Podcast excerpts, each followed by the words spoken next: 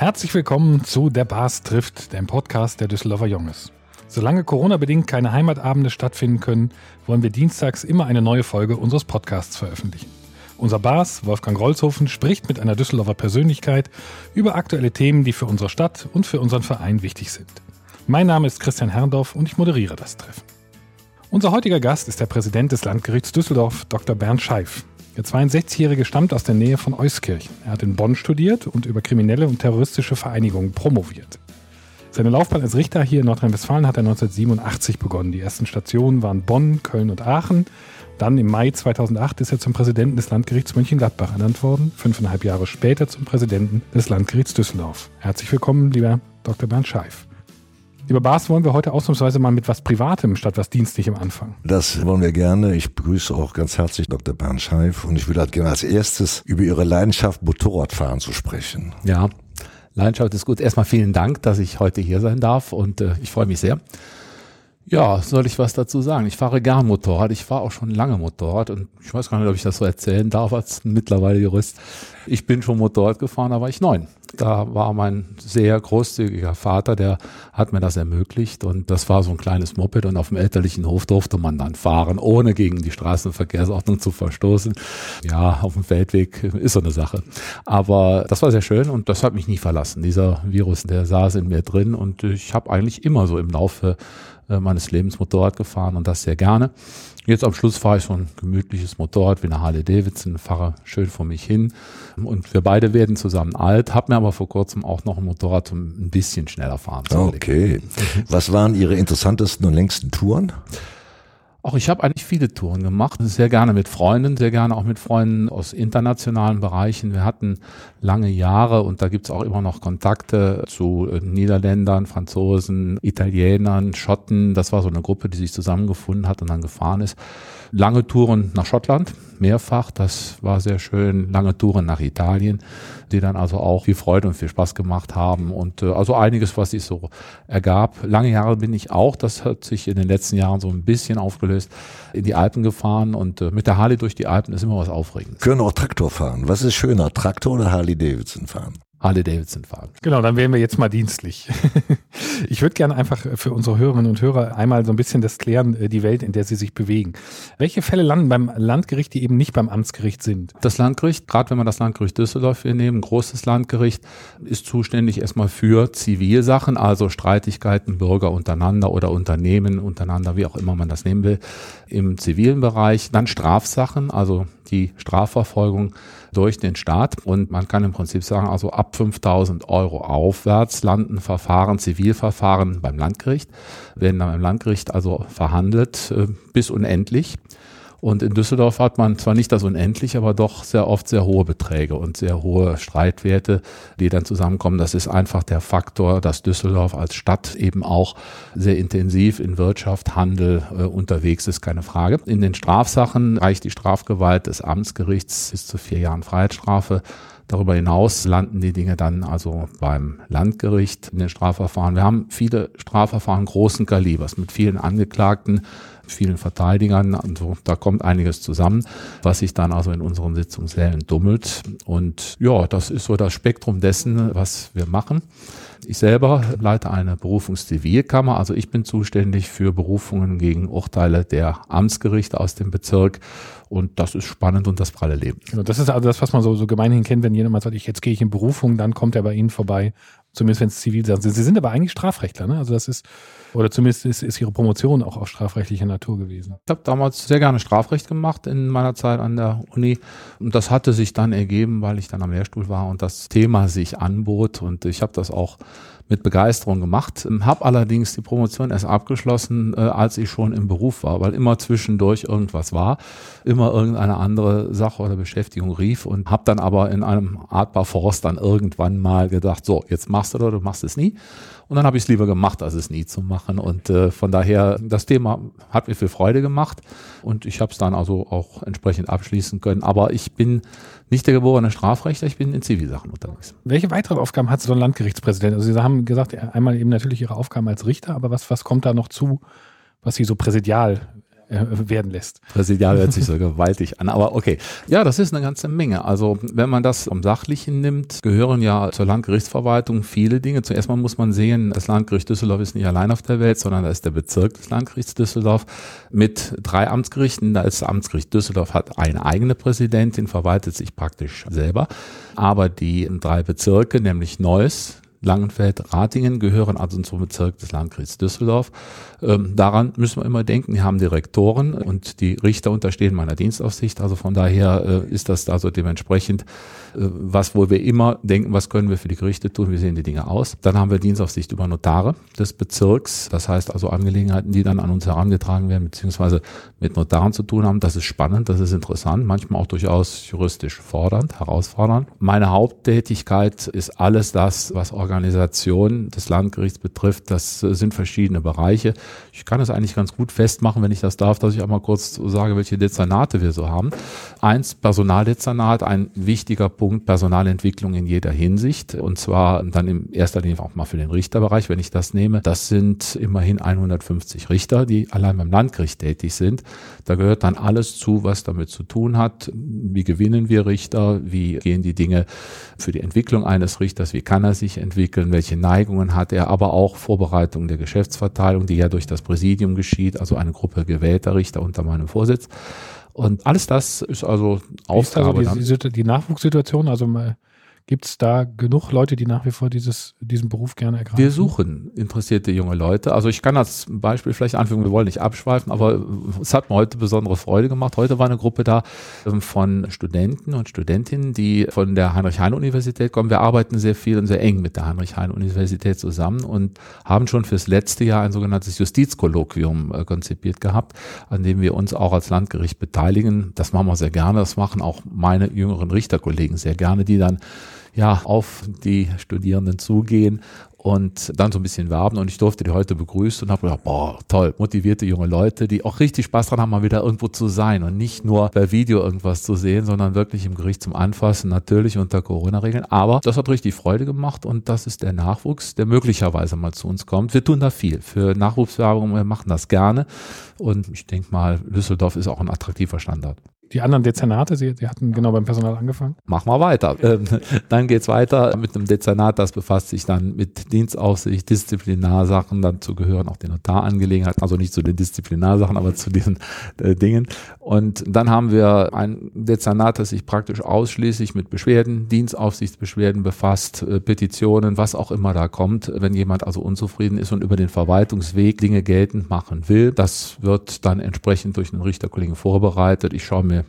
jede Beschwerde an, ist da was dran, ist da nichts dran, so dass man also dann äh, auch den Eindruck natürlich dann sehr, sehr intensiv bekommt. Natürlich IT-Angelegenheiten sehr, sehr breit bei uns aufgestellt mittlerweile, weil wir einfach vieles umgestellt haben, vieles IT machen, äh, hat uns auch im Rahmen der Pandemie sehr geholfen, dass wir da doch einiges Neues haben, äh, wo wir dann äh, durchaus also Hilfsmittel haben, auch mal zu Hause zu arbeiten oder dann eben auch technische Probleme anders zu lösen, als man das vielleicht früher gekannt hat, ist sehr wichtig und äh, ja, sehr notwendig.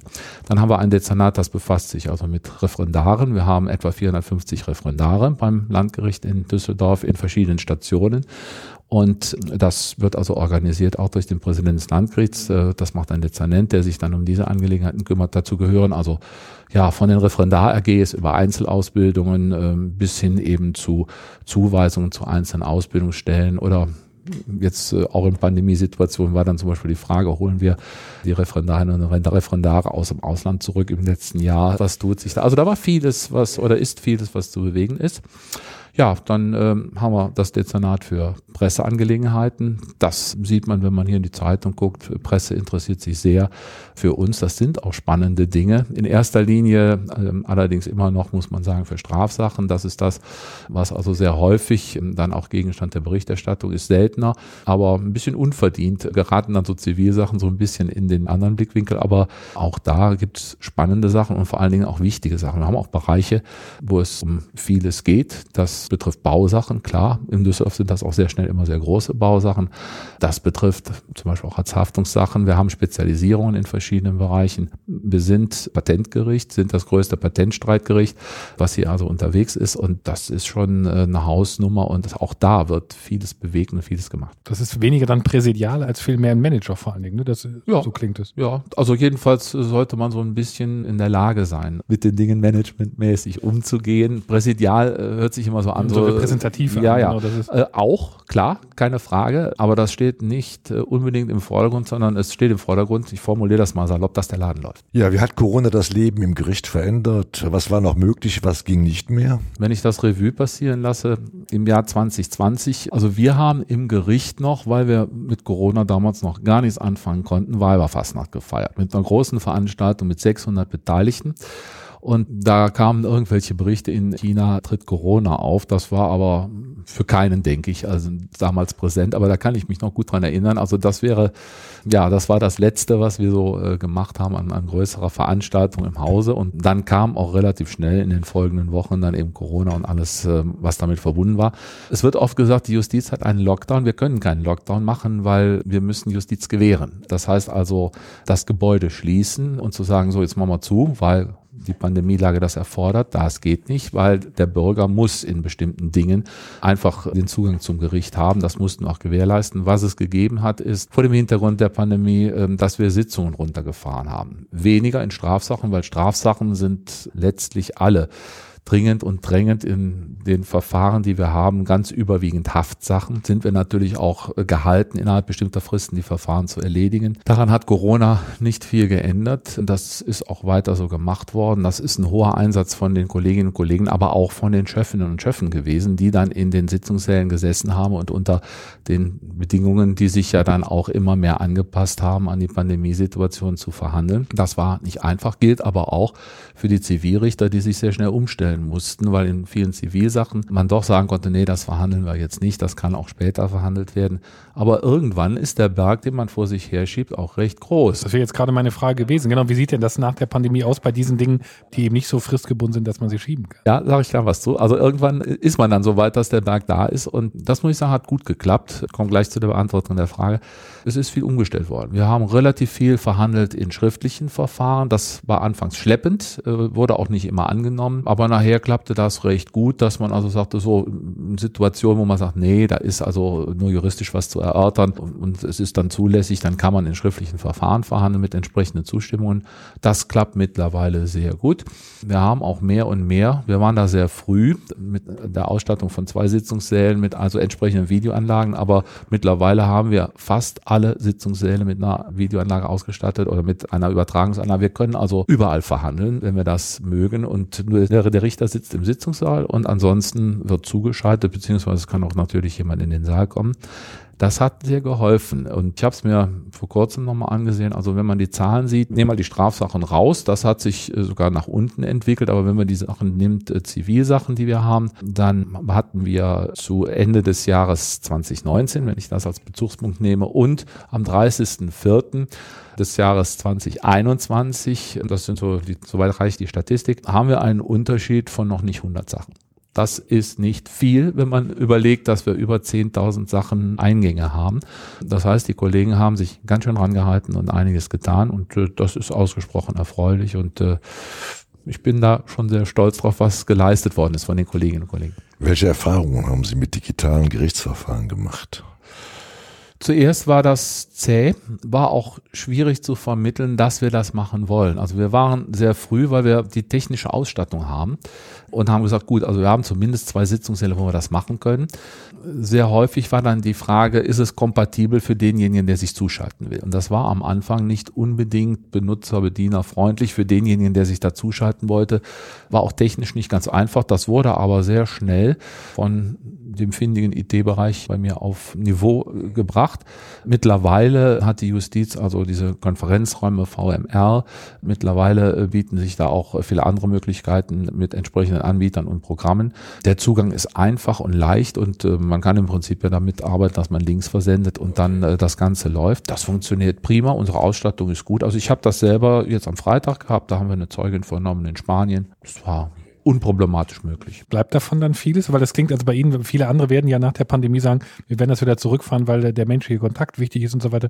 Bei Ihnen klingt es eher danach, als würde es einiges erleichtern. Also als könnte man sich das bewahren, sogar vielleicht noch ausbauen. Also ich bin mir ziemlich sicher, dass davon vieles bleiben wird. Ich denke aber, äh, man muss sich immer die Frage stellen, eignet sich das? Also es, es läuft letztlich darauf hinaus, wenn Sie sich überlegen, ich vernehme einen Zeugen. Wenn ich einen Zeugen am Bildschirm habe, äh, ist das eine Sache. Das kommt jetzt darauf an, was soll der Zeuge mir sagen und äh, wie ist das oder welchen Eindruck soll ich denn vom Zeugen gewinnen. In den meisten Fällen ist man aber sehr froh, wenn man den Zeugen vor sich hat als Person. Man sieht, wie der wirkt, wie der reagiert. Ist auch ein Punkt, der dann also im Rahmen der Pandemie auftrat, vielleicht ganz interessant muss der Zeuge die Maske tragen? Soll er sie mal abnehmen? Und da gab es oft Situationen, das entscheiden die Kolleginnen und Kollegen in richterlicher Unabhängigkeit. Ist das jetzt eine Situation, wo ich den Zeugen ohne Maske vernehme oder kann der auch die Maske anbehalten? Und ich äh, stelle mir schon Situationen vor, wo man sagt, nee, das mache ich jetzt nicht. Da muss ich den Eindruck haben von dem Zeugen und dann sitzt er nicht in der Maske vor mir, sondern ich bitte ihn dann, weil auch ausreichend Abstand ist, die Maske abzulegen. Ich würde gerne ein bisschen äh, strafrechtlich, zumindest theoretisch mit Ihnen erörtern, wenn Sie daran Freude haben, wenn das äh, zu sehr. Das sehen wir mal. Genau, wir, wir gucken mal, ob das funktioniert. Es, es, gibt, ich weiß nicht, ob das jetzt beim Amtsgericht oder beim Landesgericht ist, immer mal wieder sehr ungewöhnliche Sanktionen, ne? ein Handyverbot oder ähnliches, gerade so im Jugendstrafrecht. Ist das etwas, was Sie befürworten und äh, haben Sie so den Eindruck, so, so eine Kreativität tut Strafrecht oder tut Sanktionen auch gut? Im Jugendstrafrecht ist man da etwas ungezwungen unterwegs, das ist richtig und eine gewisse Kreativität tut immer gut. Jedenfalls über neue Dinge nachzudenken, ob man die dann auf Dauer macht oder ob die sich bewähren, ist eine andere Frage. Aber das kann ich mir schon vorstellen, dass die eine oder andere Sache, wenn sie denn greift, wenn es also äh, sinnvoll ist oder sinnvoll entscheiden, auch wenn man so ein bisschen nachkontrollieren kann, weil Strafe ohne, dass man auch sieht, dass diese Strafe dann letztlich in irgendeiner Form bewirkt wird oder eine Maßnahme, hat man es anders formuliert, das ist nicht zielführend. Das läuft dann eher darauf hinaus, dass man irgendwas macht und dann wird es nicht umgesetzt, sondern wenn das kontrollierbar ist, wenn diese Dinge äh, so entsprechend angegangen werden können, äh, dann hat eine kreative Maßnahme da sicherlich auch mal ihren Sinn. Sinn, wo es passt. Gab immer mal wieder eine Diskussion, auch vor kurzem nochmal, in der Haftstrafen immer nochmal wieder ähm, diskutiert werden. Nicht ganz grundsätzlich, wenn es um Sicherheitsfragen geht, aber eben tatsächlich in der Abwägung, welchen Schaden richte ich damit an bei der Person, die davon betroffen ist, äh, spiegelt das tatsächlich das gesellschaftliche oder juristische Interesse wider. Wie stehen Sie dazu? Ist das etwas, was man nochmal aufbrechen sollte, was man vielleicht auch in, in diesen Zeiten nochmal neu diskutiert? Ja, Sie, Sie meinen damit die Höhe der Haftstrafen beispielsweise. Ja. Oder, oder, auch die oder, Tatsache oder überhaupt genau, ob jemand in, in Haft geht oder ob tatsächlich eine Geldstrafe oder auch eine andere Form der Sanktionierung nicht sinnhafter ist. Ja, also ich denke, so wie das System jetzt ist, bietet es natürlich Möglichkeiten. Natürlich wird in bestimmten Fällen einfach von Gesetzes wegen Haft vorgeschrieben. Ne? Das ist so, das ist überkommen. Ich denke aber nicht überholt. Also von daher wird auch die Haftstrafe immer ihren Platz haben, ob äh, Haftstrafen auszudehnen sind, ob man das mehr machen muss wird von einzelnen Gegebenheiten abhängen. Ich finde das System, wie es im Moment ist, für uns handhabbar. Da kann man mit umgehen. Geht es nicht nur um unsere Handhabung, sondern auch um die Einwirkung. Und wenn man das betrachtet, ist auch da, auch in Einklang mit obergerichtlicher Rechtsprechung, doch ein System entwickelt, wo man sagen kann, na ja, äh, das passt. Man kann sich ausrechnen und berechnen, was da kommen mag, je nach den Umständen des Einzelfalls. Das ist, denke ich, hinreichend transparent auch. Also von daher sehe ich keinen äh, unmittelbaren Änderungsbedarf. Was häufiger kommt, höhere Haftstrafen. Äh, das ist immer so eine Forderung, die man oft erlebt. Ich denke, dass die Strafrahmen, die wir haben, angemessen sind und dass man die angemessen anwenden kann. Wir müssen immer mal wieder auch uns den Gedanken machen, wir sind ein Rechtsstaat, wir müssen rechtsstaatliche Maßstäbe anwenden, wir müssen auch Würde des Menschen respektieren, wir müssen Opferschutz beachten. Das haben wir auch sehr, sehr in den Vordergrund gestellt. Gerade auch beim Landgericht Düsseldorf machen wir viel mit Opferschutz, Zeugenbetreuungsstelle und ähnlichen Dingen. Aber letztlich also ein Schrei immer nach höherer Haftstrafe ähm, führt, denke ich, nicht zu guten Ergebnissen. Ähm, wir haben beim letzten Podcast mit dem Polizeipräsidenten noch darüber gesprochen, wie sich Gesellschaft entwickelt, also aus der Position, die man, die man da hat. Welchen Eindruck haben Sie? Er, er sprach von zunehmender Respektlosigkeit, auch, auch einer gewissen Spirale, die sich da dreht. Wie ist das, wenn Sie sich so die Fälle anschauen, die bei Ihnen landen im, im Hause? Können Sie Ähnliches attestieren oder ist das bei Ihnen? Ich sag mal was, was ein Erleben war, das hat sich aber schnell gelegt. Ein Erleben war vor Jahren, dass also als im Fernsehen äh, diese Gerichtsshows auf auftauchten, in diesem Gerichtsschuss ja immer so eine gewisse Art Umgang dargestellt wurde. Also wie man dann dem Gericht gegenüber ich habe dann meinen Kaugummi und ich benehme mich so und ich äh, mache dies und das. Die Kollegen bei mir lassen das mit, nicht mit sich machen. Die sprechen das an und äh, die sagen, das geht so nicht und dann äh, ist das gut. Also Respekt oder Respektlosigkeit ist eine Sache, da kann man dran arbeiten und das kann man deutlich machen. Nein, sie sind hier vor Gericht und das ist ein gewisser Rahmen und das ist einfach wichtig, dass man da auch ein bisschen darauf achtet, dass dieser Rahmen eingehalten wird. Ähm, das ist teilweise im Gerichtsverfassungsgesetz vorgesehen, wie man Dinge angehen kann, was man als sitzungspolizeiliche Maßnahmen unternehmen kann. Aber wichtiger ist einfach der Eindruck, den man auch son, seiner Richterpersönlichkeit her macht und sagt, nö, das so jetzt nicht. Und dann, dann ist das so. Zunehmende Respektlosigkeit bei den Taten. Ja, also dass die Bandagen härter werden, kann man in einigen Fällen sehen. Ob das eine echte Tendenz ist, würde ich mal bezweifeln. Dazu habe ich keine Erhebung, also kann ich wenig sagen. Aber letztlich also, ich kann nicht einer Jugend attestieren, dass die respektlos ist. Im Gegenteil. Das Landgericht hat im vergangenen Jahr seinen 200. Geburtstag gefeiert. Welche spektakulären Fälle haben Sie zu diesem Anlass aus der Geschichte kennengelernt?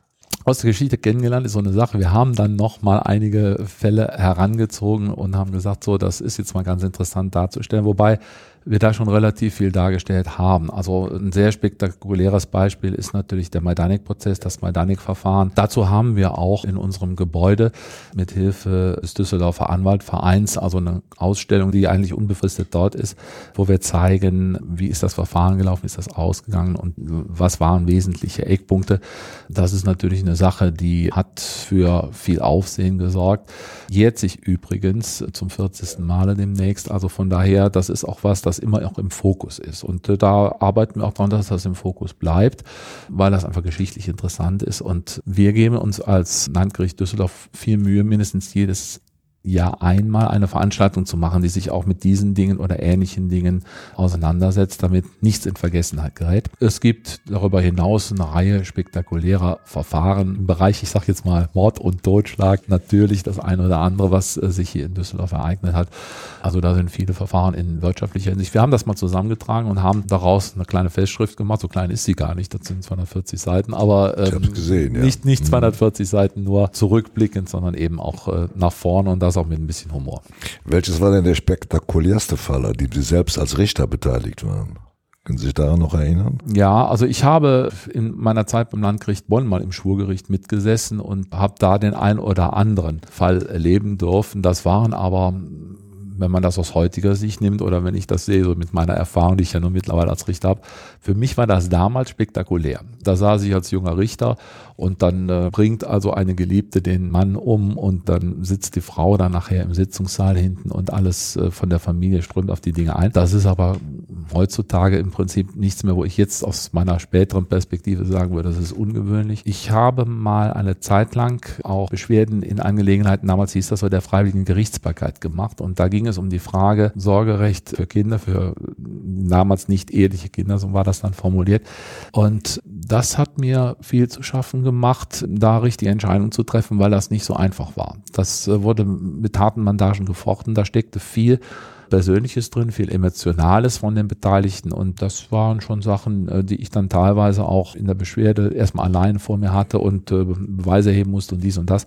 Das fand ich spannend, fand ich aber auch durchaus mitnehmen. Also da musste man auch mal abends Luft holen. Ihnen untersteht ja auch die Kammer für Handelssachen. Ja, also die unterstehen mir nicht, aber die, aber gehören, die, gehören, die gehören zu Ihnen. Ja. Ja, ja. Ist das, sind da sehr viele Verfahren oder hat sich das in den letzten Jahren verändert? Ja, also bei den Kammern für Handelssachen haben wir, wir haben mal überlegt, welche Gründe das hat. Das ist gar nicht so einfach, aber wir haben einen Rückgang in den äh, Handelssachen gehabt, wobei das sehr unterschiedlich ist. Kammern für Handelssachen machen teilweise eben auch sehr spezialisiert Dinge wie Markenrecht oder ähnliches. Ähm, da sind jetzt nicht die gewaltigen Rückgänge zu verzeichnen. Bei den allgemeinen Kammern für Handelssachen haben wir aber leicht rückgängige Zahlen, das stimmt. Woran das liegt, darüber ist schon viel spekuliert und überlegt worden. Grundsätzlich muss man sagen, man kommt zu den Kammern für Handelssachen in dem also, wenn das Verfahren beginnt, ein Antrag gestellt wird, die Sache an die Kammer für Handelssachen zu verweisen. Das muss dann der normalerweise Rechtsanwalt tun, der also in dem Verfahren dann tätig ist. Diese Anträge gibt es auch, die kommen auch, aber wohl nicht mehr so häufig, wie man das kennt. Wobei die Kammern für Handelssachen in der Geschwindigkeit der Entscheidung sehr, sehr schnell sind und eben auch dadurch, dass Handelsrichter in den Kammern für Handelssachen mit sitzen, eben sehr viel wirtschaftliche Kompetenz dann auch ist. Dann kommen wir zu der berühmten Abschlussrunde. Genau, die trägt den Titel Schnelle Fragen, schnelle Antworten. Sie kennen das Format, kriegen eine Frage, zwei Antwortmöglichkeiten, dürfen eine von beiden nehmen, beide nehmen oder eine neue Antwort geben. Sie stammen, ich hatte das vorhin gesagt, aus der Nähe von Euskirchen, aus einem landwirtschaftlichen Betrieb. Wenn wir mal auf den Juni blicken, welches ist Ihre Lieblingsbauernregel für den Juni? Ich habe zwei mitgebracht. Juni mehr trocken als nass, füllt mit gutem Wein das Fass. Oder Juni feucht und warm, macht keinen Bauern arm. Äh, ich nehme dafür eine ganz andere, denn entscheidend ist, ist äh, nicht der Juni, sondern der Mai. Und ist der Mai kühl und nass und den Rest kennen Sie. okay. Sehr schön. Es gibt bei Jurastudenten so, so einige Fächer, die nicht so beliebt sind. Welches war das, was Sie am wenigsten gerne gemacht haben während Ihres Studiums? Verwaltungsrecht oder Erbrecht? Erbrecht habe ich immer gerne gemacht. Das hat mir richtig Spaß gemacht. Wer kriegt was und wann und warum? Und das fand ich ausgesprochen spannend. Ich gestehe, dass Verwaltungsrecht mir partiell Spaß gemacht hat. Wenn Sie einen anderen Weg als den des Richters eingeschlagen hätten in eine andere juristische Laufbahn, welche wäre das gewesen? Die des Anwalts oder eher die des Wissenschaftlers? Nicht die des Wissenschaftlers. Ich war auf dem Weg, Anwalt zu werden. Ich wollte auch nicht Richter werden. In der Referendarzeit habe ich mich ein bisschen orientieren können, habe auch interessante Erlebnisse gehabt bei Gericht, aber ich war nach dem zweiten Examen auf dem Weg in einer Kanzlei, wo ich schon tätig war, dann auch als Anwalt tätig zu werden auf Dauer. Und dann hat mich aber das Oberlandesgericht Köln angerufen und hat gefragt, ob ich Richter werden will. Also der dortige Personaldezernent. Und ich habe das sehr überlegt und habe gedacht, hm, Anwalt bist du unabhängiger vielleicht, aber äh, mein kluger Vater sagt, lass den Quatsch, mach das mal. Man hörte ja auf seine Eltern früher. Das ist richtig und dann äh, ist es also so gewesen und ich habe dann, ich bin da hingegangen, habe gesagt, ein halbes Jahr gucke ich mir das mal an. Na gut, hat relativ lang gedauert, das halbe Jahr. Seit 1987 sind ein paar Jahre vergangen. Es gibt für Juristen so typische Sätze. Welcher ist typischer für Sie? Kommt drauf an oder wo kein Kläger, da kein Richter? Ein typischerer Satz ist, äh, wenn ich ausdrücken will, dann müssen wir jetzt mal reden, der ist, jetzt wird's kompliziert. es gibt viele Juristen, die auch Schriftsteller geworden sind. Welcher ist der beste oder der bessere, Kafka oder von Schirach? Sir Walter Scott. Sehr schön. Ja, dann sind wir schon wieder am Ende unserer Podcast-Veranstaltung heute und lieben, vielen Dank, lieber Christian, vielen Dank, Dr. Bernd Scheif, dafür, dass Sie die Zeit sich genommen haben, heute hier zu sein. Unser Mann für die Technik, Thorsten Runte vom Podcast Studio NRW, sowie den Ideengeber Rudolf Schulte und Vizepass Sebastian Juli. Ferner, liebe Hörerinnen und Hörer, haben wir heute eine neue Instrumental-Piano-Version des Jungesliedes. Sie wurde gesponsert vom musikalischen Leiter des Orchesters Camerata Louis Spohr, Bernd Vogelsang und gespielt vom Pianisten Frank Scholzen. Alle Folgen unseres Podcasts und mehr Infos zu unserem Verein findet ihr auf www.düsseldorferjunges.de und auf unserer Facebook-Seite. Und jetzt würde ich sagen, wie an jedem Heimatabend, Mats ab, das Jungeslied.